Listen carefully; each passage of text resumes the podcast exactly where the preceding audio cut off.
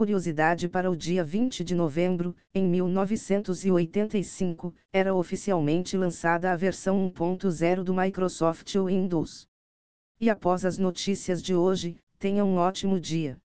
Antes de continuar, deixe seu gostei, siga ou se inscreva e compartilhe com seus colegas e amigos, continuando as notícias de hoje. Microsoft contrata Sam Altman após sua demissão inesperada do cargo de CEO da OpenAI, juntamente com outros colegas e pesquisadores da OpenAI, Altman irá liderar uma nova equipe de IA avançada dentro da empresa. Na sexta-feira, o Conselho de Administração da OpenAI, incentivado por Elias Sutskever, um dos cofundadores da startup, decidiu demitir Altman. O motivo não ficou totalmente claro, mas Sutskever disse durante uma reunião com funcionários que a remoção de Altman era necessária para a proteção da missão principal de fazer uma IA benéfica para toda a humanidade. No entanto, durante o final de semana, pressionada por investidores Satya Nadella, CEO da Microsoft, uma das principais parceiras da OpenAI, teria ficado furioso ao saber da demissão. A OpenAI tentava negociar a volta de Altman, mas ele exigia que todos do conselho se demitissem, o que acabou não se concretizando.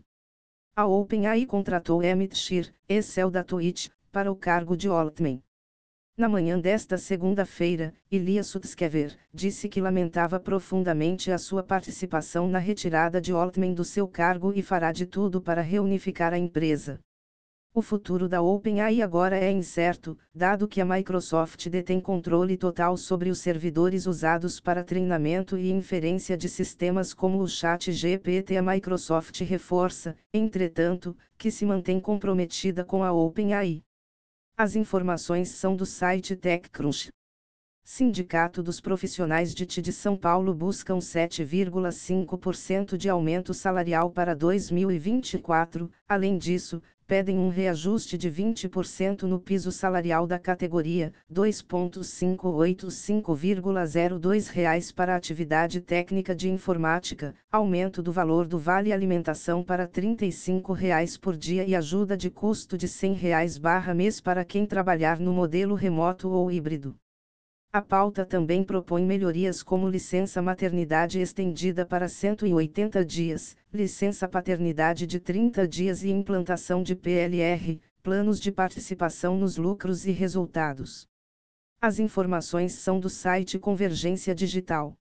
Alucinar é escolhida como palavra do ano 2023 por dicionário inglês, a equipe do Cambridge Dictionary, um dos mais popular do mundo para estudantes da língua inglesa, escolheu a palavra ao reconhecer o novo significado para quando um sistema de IA produz informações falsas.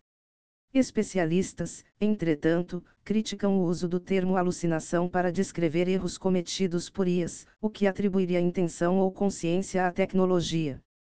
A Cambridge diz que adicionou outros termos relacionados a IA ao seu dicionário em 2023, incluindo LLM, AG e GPT.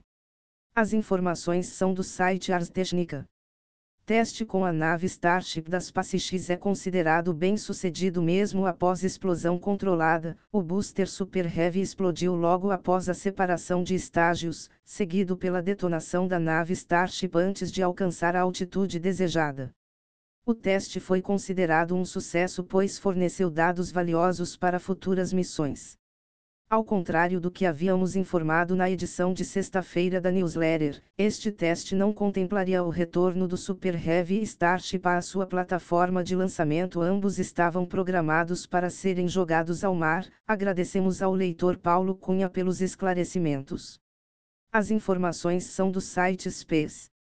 Grupo cibercriminoso Lockbit reformula táticas de negociação com vítimas de ransomware após queda nos pagamentos de resgates. As regras agora estão codificadas e incluem a definição do valor do resgate de forma proporcional à receita anual da vítima, até 10% do faturamento, com ajustes baseados no nível de destruição causado e desconto de no máximo de 50% sobre o valor inicialmente requisitado. As informações são do site The Register. Google enfrenta desafios no desenvolvimento do LLM que irá competir com o GPT-4. O lançamento do Gemini estava previsto para este mês, mas teria sido adiado para 2024. O Gemini teria capacidades multimodais, como reconhecimento de imagem e voz, além de técnicas de aprendizado que permitirão novas funcionalidades, como a capacidade de planejar e resolver problemas. As informações são do site Gizmodo.